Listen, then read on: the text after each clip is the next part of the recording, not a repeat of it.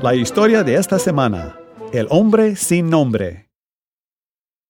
Amigos, cárgueme a través de la multitud. Abran paso, empujen, lo que tengan que hacer, pero llévenme hasta dentro de la casa para poder ver a Jesús.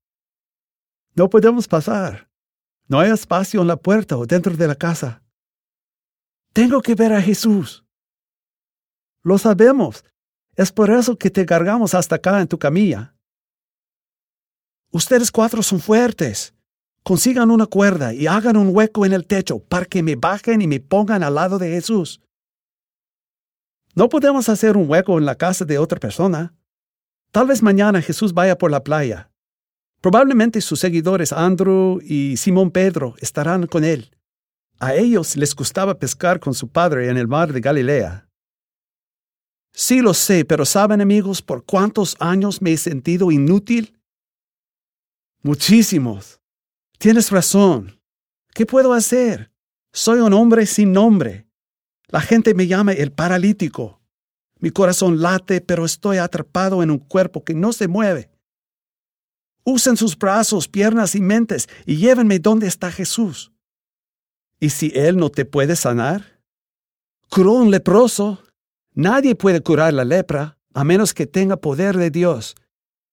Jesús envió al hombre a un sacerdote para que lo viera y confirmara que la curación es real. Lo sabemos. Todo el mundo habla de ello. Por eso Jesús no puede escapar de las multitudes. Entonces llévenme con él ya mismo. No importa a qué hora del día lo busquemos, la gente siempre lo seguirá. Alguien consiguió una cuerda los hombres arrastraron a su amigo por la escalera exterior en la parte trasera de la casa y cuidadosamente levantaron tejas. Las personas en la habitación de abajo estaban tratando de escuchar a Jesús, sin entender lo que estaba pasando en el techo. Barro comenzó a caer por todo lado y sobre la gente. Dos de los cuatro hombres saltaron en el cuarto lleno Dos hombres desde arriba suavemente bajaron al paralítico.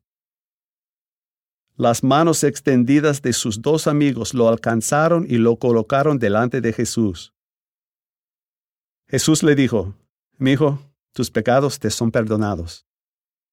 Él me llama mi hijo y aliviana mis cargas. Algunos maestros de la ley se quejaron. ¿Quién se cree este hombre? Se burla de Dios. Nadie más que Dios puede perdonar pecados. Jesús escuchó sus acusaciones y les preguntó, ¿Por qué creen que mis palabras son una blasfemia contra Dios? ¿Qué es más fácil decir? ¿Tus pecados son perdonados? ¿O decir, toma tu cama y anda? Les mostraré que tengo la autoridad para perdonar pecados. Se volvió hacia el asombrado hombre, quien estaba empezando a sonreír. Levántate y toma tu cama. Vete a casa. Estás sano. El hombre saltó y tomó su cama. Luego hizo lo que sus cuatro amigos no pudieron hacer. Abrió paso entre la multitud. Hubo un silencio asombroso y muchas bocas abiertas.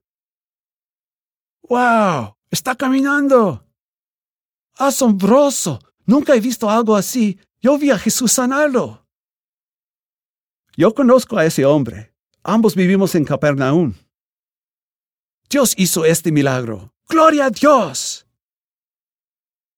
Este es Scott Thomas por Barbara Steiner, con una historia más de la Biblia en Marcos 2 y Lucas 5. Por favor, visita thisweekstory.com.